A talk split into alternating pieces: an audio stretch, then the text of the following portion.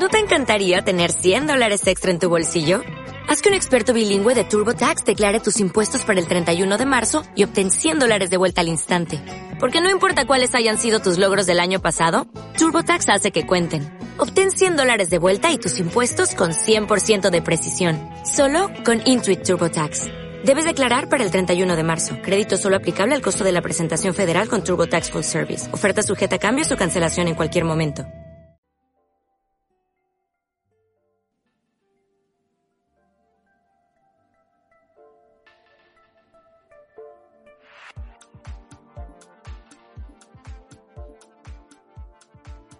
Esto es el podcast de Italia Forni.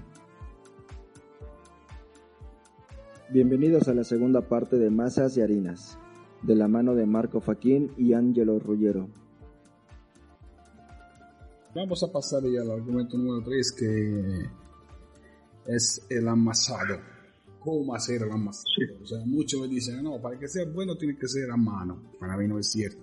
Eh, o che quales máquinas usarles, eh, usar. A ver, ¿tú qué opinas? ¿Un buen amasado se tiene que hacer a mano?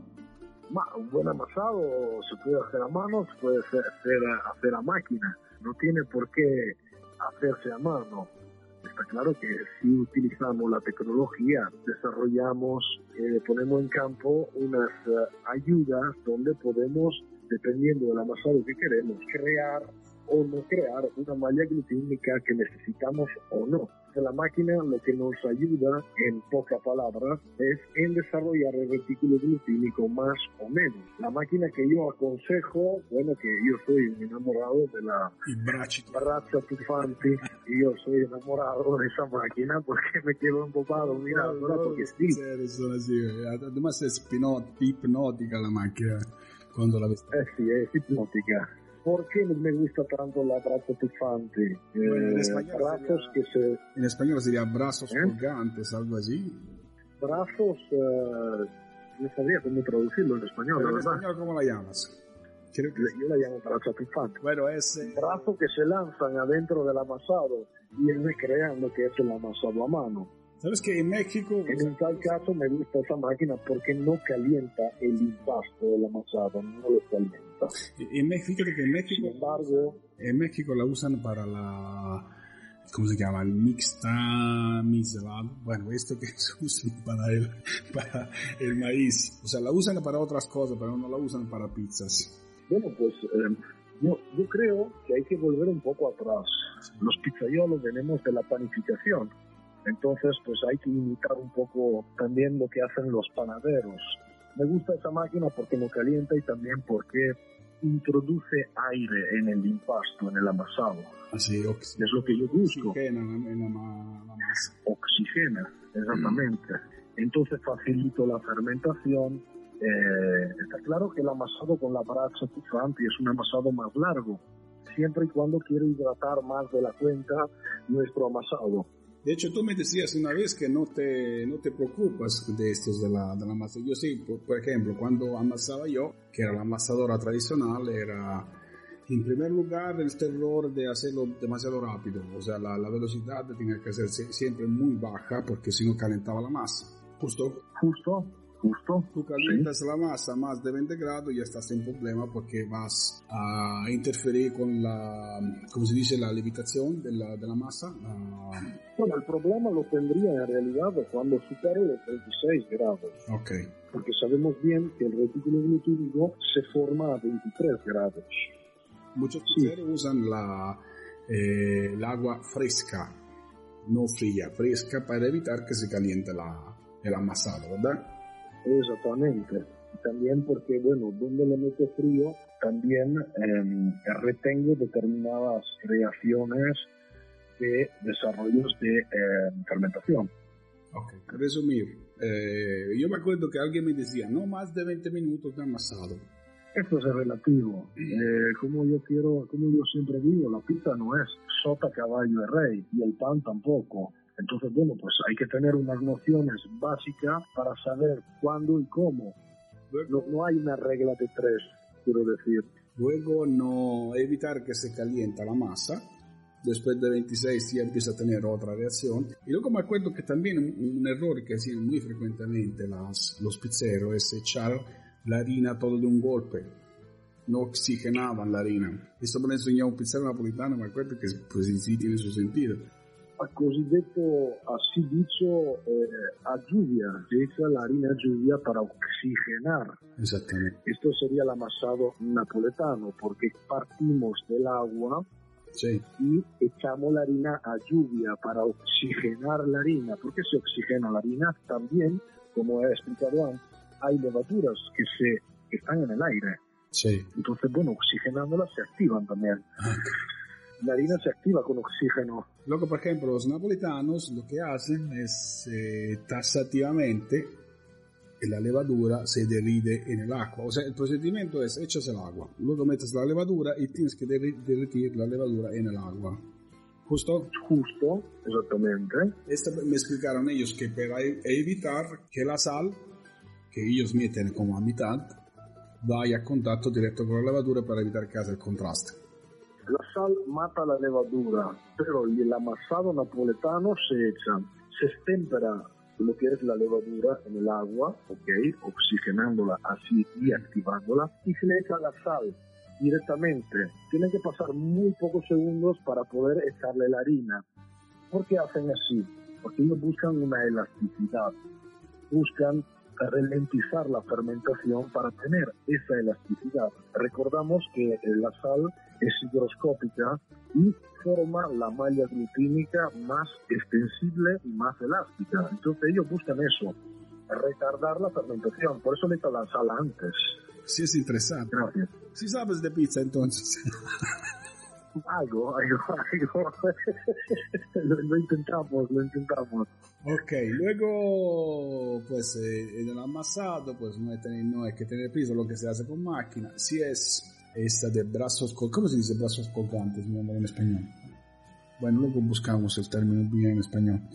Pero no hay mucha. En México no hay muchas. En España la que hay viene desde Italia. Si no, pues con una masa normal hay que hacerlo muy lentamente y agregar los ingredientes muy lentamente y evitar que se calienta la masa a más de 26 grados, porque si no luego nuestra fermentación va a cambiar.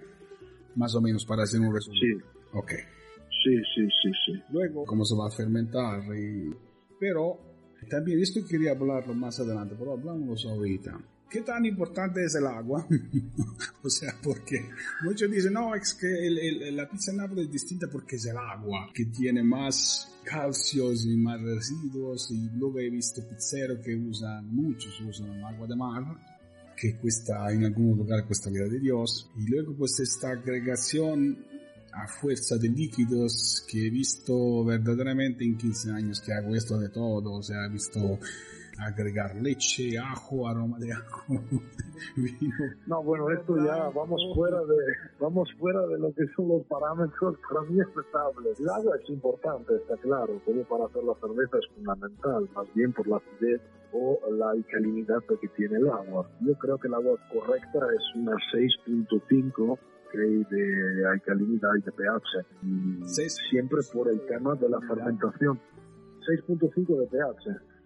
Ah, de esto, eh, o sea que un, eh, un puede comprar, estos testos no son difíciles de encontrar, el test de pH.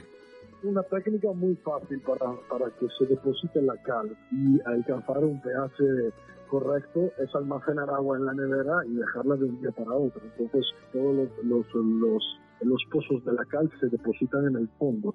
Eso Esta es la técnica que yo utilizo yo. Eh, luego, bueno, pues hay sitios donde hay agua muy ácida y que no se puede hacer absolutamente la pizza al pan. Eh, eso es muy relativo del, del, sitio de donde, qué tipo de agua hay.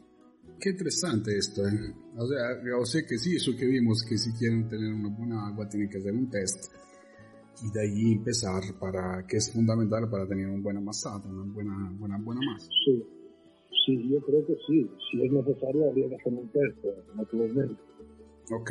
El tema del agua de mar es por el tema de la salinidad, pero estamos hablando de amasado napoletano, porque ellos quieren meter los salantes, ellos meten los salantes para mantener la caramelización de los azúcares que necesitamos, o sea, retardar lo que es la fermentación. Pero también se me hace una exageración. A mí, yo, por ejemplo, tenía un cliente allá en España que me contrató un pizzero que, italiano que le obligaba, este pizzero, al dueño, a comprar el agua de mar eh, en Tetra Pak que se comercializa ahí en España porque él decía que la pizza la hacía solo con agua de mar. Bueno, luego vamos siempre al tema del marketing, ¿no? Vamos al tema del marketing que hay que explotar la pizza de mejor manera, pero ya vamos a hacer unos frikis y al fin y al cabo el cliente lo que quiere comer para mí es una pizza digerible. Bueno, es que es... mar es un requisito para tener una buena pizza, de hecho. Ma, no lo creo, no. Eh, su pizza, probé su pizza y olvídalo, en serio. De hecho, me, me, este cliente me preguntaba, me hacía, ¿tú qué opinas? Yo opino que es una estupidez. Yo creo que el agua de mar es bastante inclinada, entonces, bueno, no lo sé si sería bueno hacer un impasto, un amasado en agua de mar. Eh, tengo mis dudas. ¿eh? Yo también, porque además, pues el agua de mar, al final de cuentas, que es? Es agua con un poco de sal, o sea, no es lo mismo que tienes en ingredientes. Eh, lo que pasa es que le evitaba de meter la sal porque, bueno, es una larga historia, tendríamos que hacer otro podcast. Eh, eso del agua es muy interesante, pues de hecho muchos me, lo, me, lo, me, preguntaban qué tan importante era el agua, qué bueno que nos contestaste. Ahora, al argumento que aquí va a ser el mare magnum, como decían los latinos, en tu caso, por cómo te conozco, que es autolisi. ¿Qué es? Autolisi. Bueno, eh, ¿qué es decir de la autolisi? ¿Cómo lo explicamos a nuestros oyentes? Lo explicamos muy fácil. Es un sistema, una técnica de amasado, la más básica que siempre se ha utilizado. Porque se puede definir amaso y no amaso. En el sentido, pongo la harina, ok, y le pongo una porcentual de agua, que en este caso puede ser variar desde un 45% o un 55%. Estamos hablando de, hidrataciones básicas, ok. Entonces, ¿qué consigo con esto? Dejando quieta la harina con el agua. Pues voy a desarrollar lo que es eh, la milasi y la proteasa, que son prácticamente la formación del gluten o del retículo glutínico o de la malla glutínica, pero se fabrica por sí sola. Okay. Porque se emplea la autolisis. La autolisis se emplea okay, en harinas débiles de W. Entonces la autolisis facilita el absorbimiento del agua y la mejor manera de amasar con harinas de bajo contenido, contenido proteico. Esta es la explicación básica. O sea, es una... No sé si ha sido claro es una, es una técnica de amasado. Sí. O sea, yo con el autolisi puedo, de hecho que está, antes estábamos hablando de harinas, de, con el autolisi puedo hacer que una harina clásica comprada al super, para decirte, obtenga buenos resultados de hacer una buena masa alveolada y digerible, ¿justo? Exactamente, exactamente. Multiplico aún más el valor de la harina no es difícil de hacer. Naturalmente hay que respetar unos parámetros que son dependiendo de la media hora o de las 3, 4, 5 horas. No consejo hacerlo más de 6 horas, porque entonces iríamos a fermentaciones extremas y necesitaríamos un poco de sal, bajando siempre la, la, hidratación también. Entonces, bueno, yo aconsejo hacer esta hidrolisis en 2, 3 horas, dependiendo de la harina que tengamos, a un 55% de agua. Pasadas las seis horas tenemos que añadirle sal a nuestra autolisis para que me retrase lo que es el fermentado, porque estamos hablando siempre de harinas débiles, entonces las harinas débiles tienen fermentaciones de 6, 8 horas, 10 eh, horas como mucho, sino ya serían harinas más fuertes, ¿no? Ok. Entonces, bueno, yo creo que el tiempo correcto sería de la media hora a, las 3, 4 horas para, para tener un estándar. Vamos a hablarlo de manera práctica. O sea, yo que no soy, no sé nada, no soy pizzero, no sé nada de pizza. ¿Cómo hago un sí. ¿En proporciones? Allora, eh, teniendo en cuenta que yo tengo como unidad de medida mil gramos de, de harina, o sea, un kilo de harinas, el 55% de agua serán 550 gramos de agua. Ok. Nada más. O sea, ¿cómo procede? Pongo la... Procede que yo peso un kilo de harina, le añado el agua, mezclo naturalmente un poco y activo lo que son las aminoácidos y la proteasa, que son prácticamente la proteína y el almidón de la harina, ok, sin levadura. Ok, ya mezclo, luego O sea, amaso, empiezo a agregar el agua y luego... A- agrego el agua, comienzo el amasado y luego lo dejo. ¿Cuánto tiempo? Es mm, media hora, una hora, dos horas, tres horas. Esto no es una regla de tres, dependiendo de la harina que tenga y del resultado que yo quiera obtener. Eh, no, no entendí, o sea, igual esta, esta amasada es sin levadura. Sin levadura. O sea, es harina con, eh, con agua, ya, tipo la pasta nuestra, para decir. Sí, exactamente.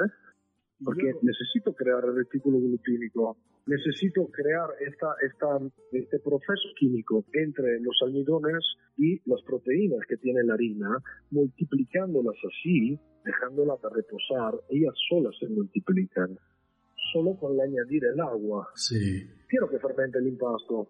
Eh, me acuerdo que mi mamá hacía la masa madre así con esta, ¿sabes? Que dejaba, eh, ¿cómo se dice? Marchire, ¿cómo se dice? Dejaba fermentar un pedazo de masa y ahí hacía la viga y todo esto. Pero bueno, este es otro discurso. Sí, Dejamos reposar entonces como tres horas a temperatura ambiente o en el refri.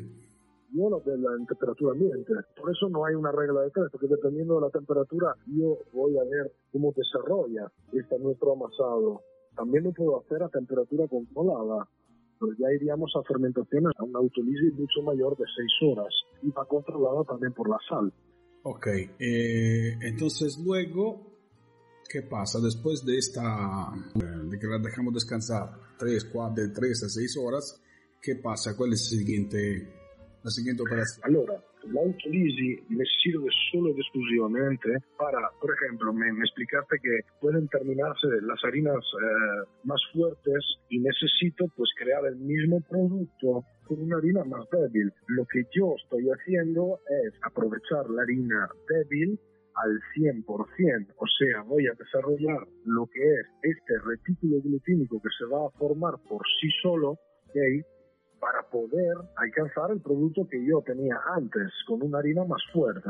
Explica la operación, porque ya me imagino que voy a recibir muchas preguntas. Oye, ¿cómo hago la tolice? ¿Cómo lo hago? O sea, ok, dejamos fermentar, a, a ver, repetimos, un kilo de harina, 550 gramos de agua, amasamos. ¿Sí? Reposar 4 horas, para decir, decir, en una temperatura media. Sí.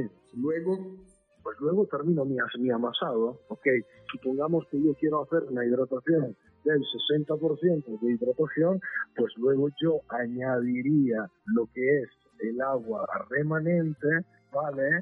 La levadura en este caso, en este agua remanente, y luego la sal. Y ya terminaría mi, mi amasado. Pero está claro que él ha hecho un proceso de desarrollo donde creo, primero, unos sabores mucho mejores y mucho más acentuados. Luego creo también una elasticidad, que es lo que a mí me permite tener un amasado más elástico también con la autolisis, ok. teniendo una harina débil. Ok, entonces, eh, eh, esta masa que dejamos fermentar, le agregamos otros 100 gramos de agua, ¿entiendo bien?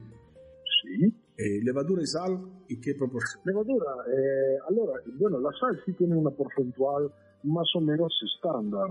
Allora, en la pizza napoletana, que no es el caso de la autolisi, ehm, es un 30%, un 3%, ¿ok? o sea, 30 gramos por eh, kilo de harina, Sí.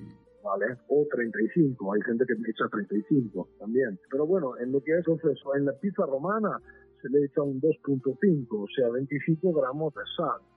25, 30 gramos de sal, eso dependiendo también del tipo de sal.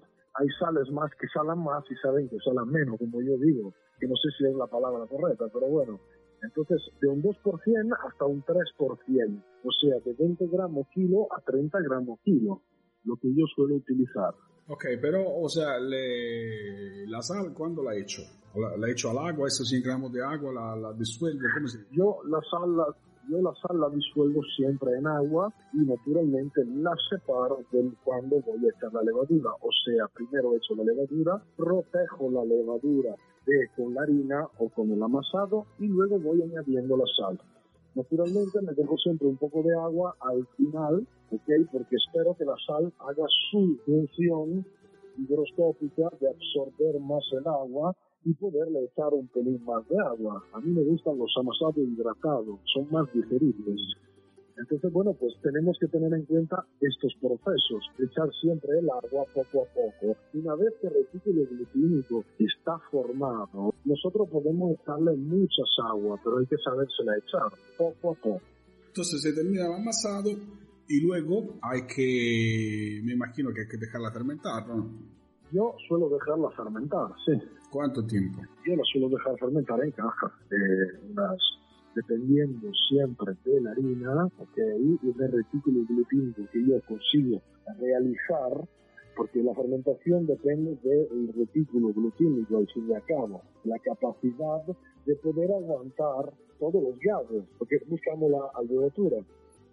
Es inútil dar una fermentación de 48 horas a una harina débil, quedaría muerta, priva de proteínas, priva de azúcares. Pero, o sea, es que eh, deberíamos describir verdaderamente desde A a Z cómo serían los procesos sí. para hacerlo. O sea, a ver si entendí bien. Un eh, kilo de harina, 550 de agua. Amasamos. Sí. La sal no va ahorita, va después. No, va después. Okay. La sal va solo y exclusivamente si yo quiero hacer una autolisis más de 6 horas, pero también repito, hay que bajar la porcentual de agua a un 45%. Vamos a hacer las estándar, que es menos de 6 horas, o sea, de la media hora a las 5 horas de autolisis. Bueno, que es justamente como tú estabas explicando. La receta, ¿cómo? ¿Cómo sería todo? Así como se hacen las recetas en la tele, o sea, ¿cómo se eh, un kilo de harina, 550 de agua, se amasa.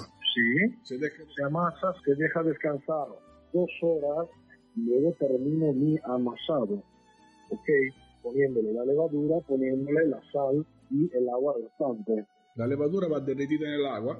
Sí, siempre. Okay. Entonces termino mi amasado. Eh, luego la dejo descansar otra, dos, tres horas.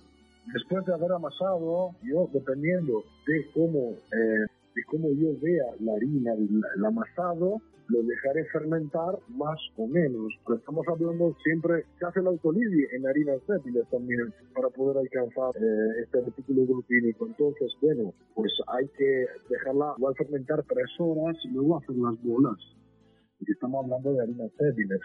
Tres horas y luego hacer las bolas. Es lo que pues se hace el extendido eh, normal, como todas las demás bolas de pizza, todas las demás mmm, bolita, paneto, como, como queremos llamarlos. Eh, se hacen las bolas que a su vez madurarán, no fermentarán porque ya hemos hecho la fermentación, maduran. O sea, eh, una vez que yo manoseo el amasado, recreo la malla glutínica. Entonces, esta malla glutínica se tiene que dilasar. Ma manoteo. Ma bolear, bolear en español sería. Boleado. Solo que manosea es otra cosa. Exacto. Tú manoseas mucho, pero bueno.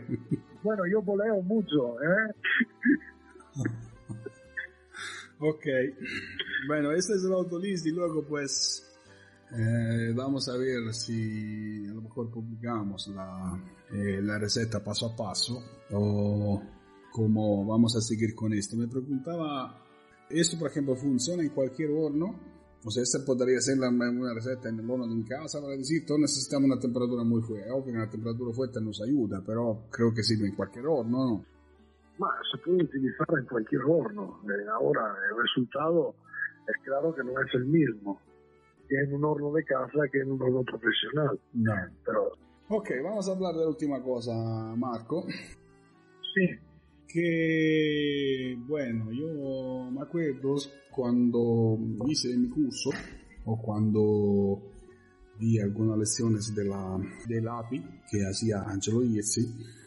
Básicamente es allá donde intervengo yo como constructor y productor de hornos, que tan importante, o sea que después de eh, harina y el fermento, los azúcares, los procesos y cosas por el estilo. Y el tercer factor que muy poco consideramos es la temperatura. Okay. Ah, lo que tenemos que eh, considerar mucho y, por ejemplo, yo veía muchísimos esos errores de los pizzeros que no cuidaban bien la temperatura de, su, de sus bolitas y luego le costaba mucho trabajo extender la pizza en mano. Y entonces, ¿qué tan importante es la temperatura en, en, en la La temperatura es fundamental. Está claro que uno de los errores que hacen los pizzaiolos o pizzeros es facilitar la estesura o la, el, estirado de la pizza. Sí. Pero nosotros no tenemos que tenerlo fácil esto. Sí. Porque nosotros tenemos que buscar la digeribilidad. Sí. Está claro que si yo utilizo un paneto o una bola de frigo, ok, el estirado es mucho más fácil porque es dura, pero allí, allí tengo también una elasticidad mayor donde el disco de pizza encogerá. Aparte de todo esto, a la hora de ir al horno, tenemos un fenómeno que se llama maculatura de shock térmico, pero que no es el efecto morbillo de caramelización de azúcar, más bien es una quemadura por shock térmico se, reconoce fácilmente. Entonces no estamos actuando correctamente con las temperaturas de las bolas. Yo como muchos, eh, como muchos de mis clientes muchas veces me mandan las pizzas para que yo le dé su opinión, loco, porque obviamente son orgullosos de sus productos y cosas por el estilo. Me acuerdo de eh, que estaba con un cliente y me llegó por WhatsApp las fotos de otro cliente que me llena de pizzas y, y cosas por el estilo. Solo mostré a este cliente que ha hecho el, el, eh, el curso ahí a la Verace, me parece. Sí. Eh, le mostré la foto dico, ¿qué opina de esta pizza? Y me mostró, sí, sí, es una buena pizza, pero sacó la bolita del refri fría y sin esperar estos famosos 20 minutos para que la bolita se vaya a temperatura ambiente, pues. 20 minutos, media hora, una hora, dependiendo siempre de mi amasado y dependiendo siempre de la temperatura que tenga en el ambiente. Pero un pizzero que logra detectar esto es un pizzero, de hecho, pues él eh, sí tenía mucha pasión por la pizza, no mucho logran eh, detectar la bolita fría. De hecho, hay un video en eh, YouTube que tiene como 2 millones y 400 mil eh, visualizaciones, que es de Enzo Cocha, que habla de los siete errores Dice, uno de estos es, es esto que sacan la bolita del, del refri y le extienden directamente y la meten al horno. Hay solución para esto, ¿eh? Hay solución. La solución es el estirado. Sea, hay varias maneras de estirar la pizza. Eh, como repito, para mí la pizza es muy vasta. No existe solo la pizza napoletana y solo la técnica napoletana. Más bien sí hay que contemplar también otras técnicas. En, el caso eh, de la técnica del estirado por el aire se calienta mucho más la bola de pizza porque le estoy eh, acariciando con todo lo que es la, la, el dorso de la mano y lo que es el brazo. Entonces calienta mucho más y puedo estirarla de manera que luego no me encoja en el horno y ponerla en temperatura para que pueda abarcar eh, la temperatura del horno y no me cree efecto morbillo. Exactamente.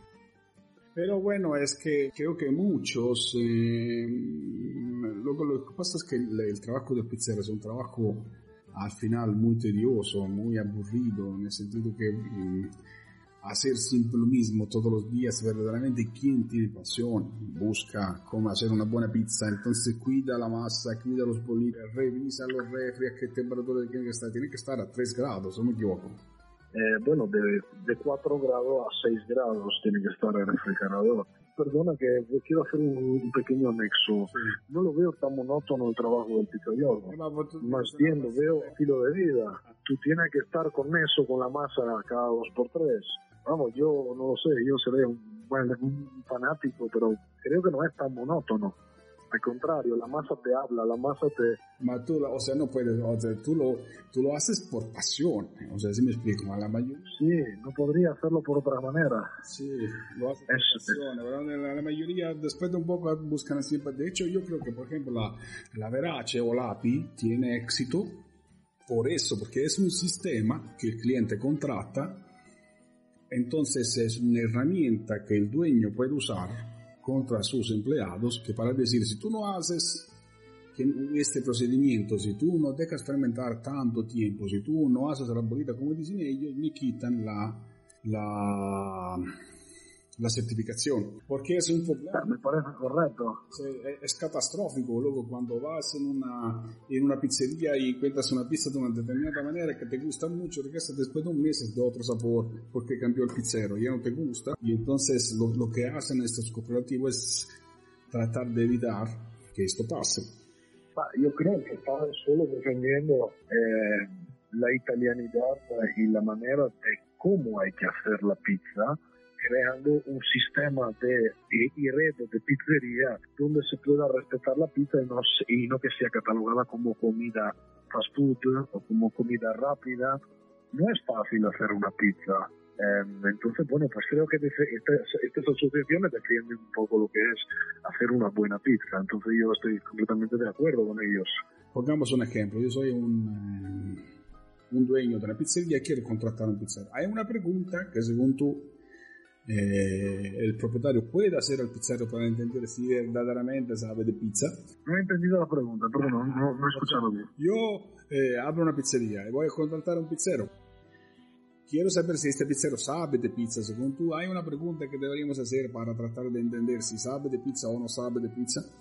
Una pregunta. ¿Por qué te explico? Eh, yo en realidad un pizzaiolo lo reconozco enseguida cuando coge la paleta en la mano para coger la bola de masa. Ya lo veo, si es bueno o es bueno. Pregunta, no lo sé, lo voy a pensar. Te explico, básicamente, yo soy un pizzero, ¿no? Que luego empecé a hacer hornos y tuve mis pasiones por la pizza, lo que tú sabes muy bien que luego la, la composición de los hornos y cosas por el estilo está hecha por el pizzero. Bueno, sí, una pregunta la hay, una pregunta la hay. ¿Estiras a rodillo o estiras a mano?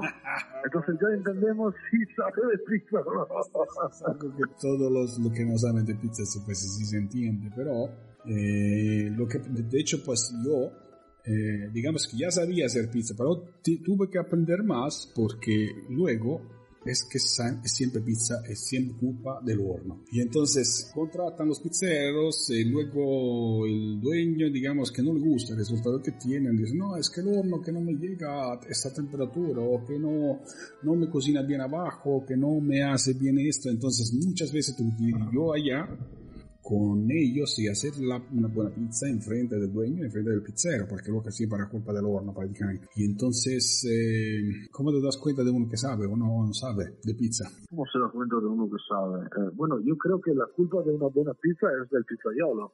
Ah, sí, sí, en el 80% de los casos. Entonces, directamente, eh, si no sabemos utilizar un horno que bien sea, sea a leña, a gas o lo que es eléctrico, y el producto final no es el que queremos, pues algún error estamos haciendo.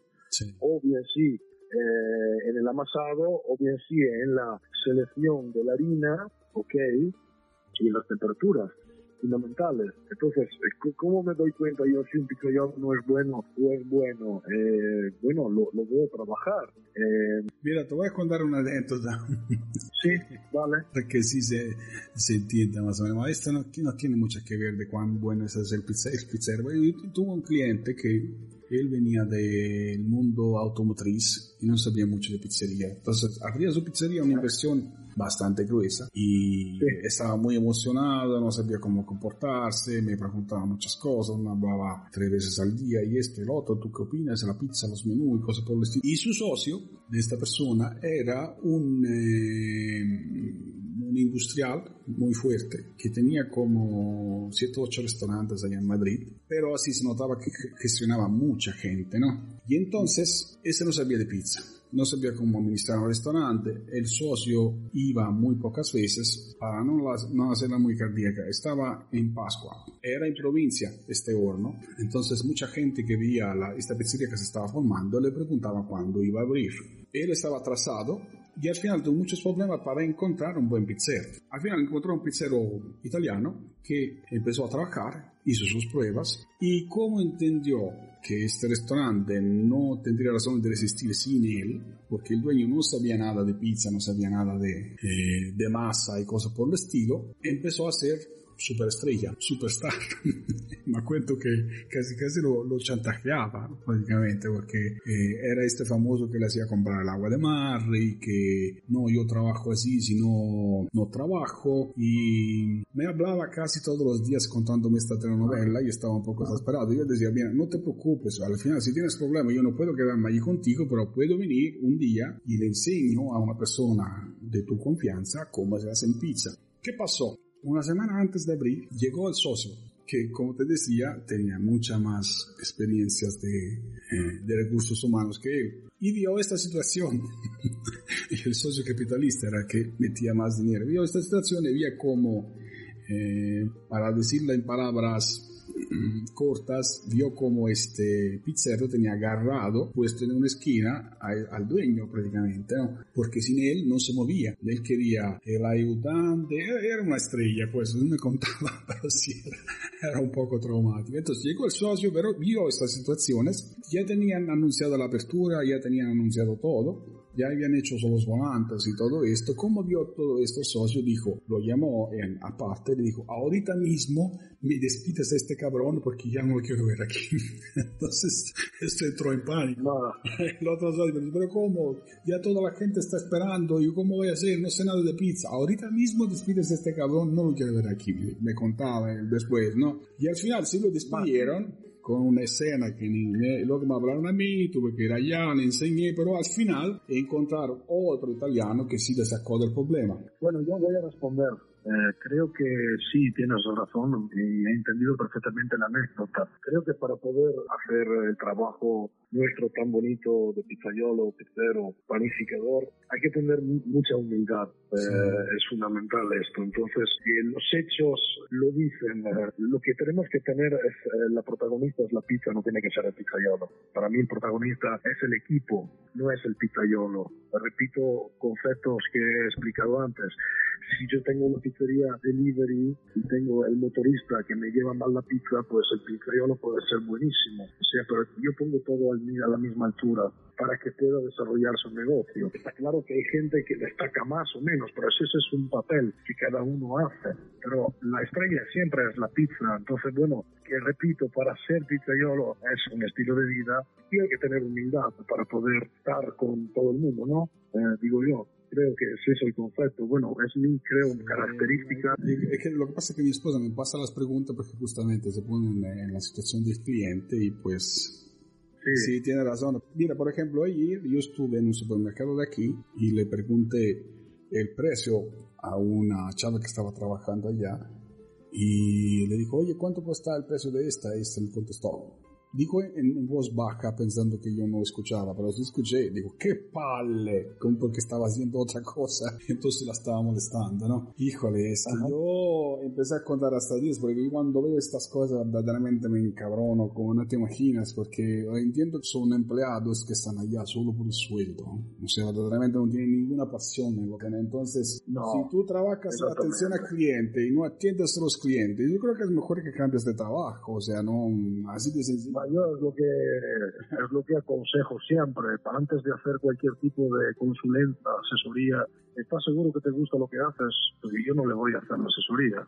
Esto tiene que gustar, tiene que tener una pasión, tiene que tener eh, un interés. No, no puedes hacer una pizza buena. Hablamos de pizzería, pero eso es un poco con todos los trabajos. No, con todos los trabajos. ¿Cómo te resulta? ¿Cómo te viene a decir qué palle? Porque te estoy preguntando cuánto puede ser el precio. que tema era un precio que no estaba expuesto, ¿no? Entonces, como tenía curiosidad, le pregunté a este, me dijo, no, qué tal, porque estaba haciendo otra cosa, justamente la estaba molestando, ¿no? Justamente tengo empleados, sí, sí, los míos, pues, van así, yo pues, me, me, pongo verde. Pero sí, o sea, la, la, la, sugerencia que le puedo dar, o sea, pregunten verdaderamente si saben de pizza, porque luego la otra historia es que cuando le pregunten, por ejemplo, no, te necesitamos hacer una buena pizza, dije también en el pasado podcast, eh, lo que hacen muchos pizzeros es que se meten a buscar en internet cómo hacer una buena pizza y resulta esta historia de 450 grados, de la verace y cosas por el estilo. Entonces, como ven que el horno no llega a esta temperatura, entonces buscaron el pretexto perfecto ¿no? para decir que no, no, entonces no podemos hacer la verdadera pizza napolitana, porque, o qué sé yo, le dan la culpa a la, la harina, bueno. o la culpa a esto, al otro. No, la culpa es de la persona, porque bueno, hay hornos que no llegan a determinada temperatura, pero, pero desarrollan un calor muy bueno, entonces consigues igual el mismo producto. Exactamente, no se, eh, te das cuenta si tienen pasión para lo que hacen o no. Yo creo que con algunas preguntas un poco. Bueno, hay otro otro señal de si es bueno el pizzaiolo o no eh, cuando se comienzan a hacer acrobacias. ¿eh? Y eh, yo creo que me gusta mucho el freestyle, ¿eh? Sí. pero el freestyle es una cosa y hacer una buena pizza es otra. Exacto. De hecho, no son compenetrantes los amasados de freestyle con los amasados No, para. De hecho, yo tenía un cliente que era muy bueno freestyle, pero hacía una pizza espantosa, me acuerdo. De hecho, siempre lo que hacen freestyle tienen una bola para hacer freestyle y una bola para comer. Y luego hacen freestyle con la bola de pizza eh, para no cocer, digamos. Eh, hay muchos argumentos que, que tratar, porque aquí sí, ya, ya me imagino. Ahorita hablamos solo de masa, pero y, la temperatura lo vamos a tratar. El famoso calor Vale, latente ok. que tanto nos gusta. Vale. Vamos a tratar en otro podcast y Sí, te invito a que prepares otras recetas como esta de la autolisi que nos diste y vamos a seguir con esto. Eh, te agradezco mucho de tu presencia. ¿Me puedes repetir, por favor, dónde te pueden contactar los que quieren capacitación? el agradecido soy yo. Gracias por, por hacerme participar de este podcast. ¿eh? Y muchísimas gracias a todos y a todos los oyentes. Bueno, yo estoy, eh, bueno, est- estamos formando nuestra página web eh, nueva, no sé de, de aquí a cuánto estará, estará lista, estamos trabajando en ello. En este momento, bueno, pues en Instagram tengo una, una página de referencia donde me pueden contactar y eh, estaría encantado de responder a todas las preguntas, me tienen disponibles absolutamente. Y bueno, es marco.facina, Facchina, F-A-C-H-I-N-N, un apellido complicato, punto 79 Marco fa, punto, Fatkin Este si no, Instagram también, y ahí hay mi número de teléfono. También nos puede ¿Eh? contactar ¿Eh? a nosotros eh, mi teléfono punto com, punto ms, punto, punto es, punto mx y allá con mucho gusto los contactamos con, eh, con Marco. Eh, le agradezco a todo y hasta la próxima podcast. Un abrazo a todos nuestros oyentes. Gracias.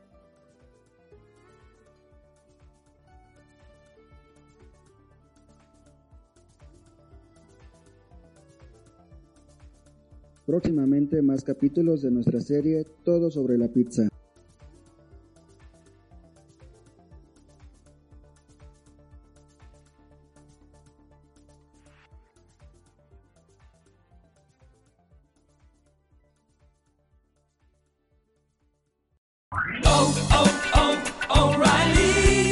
¿Necesitas ayuda? En O'Reilly Auto Parts te ayudamos. ¿Necesitas algún consejo? Te aconsejamos. Nuestros profesionales en autopartes están siempre disponibles para ayudarte a encontrar lo que necesites. Excelente servicio al cliente es solo una de las ventajas que ofrece O'Reilly Auto Parts. Los profesionales en autopartes. oh, oh, O'Reilly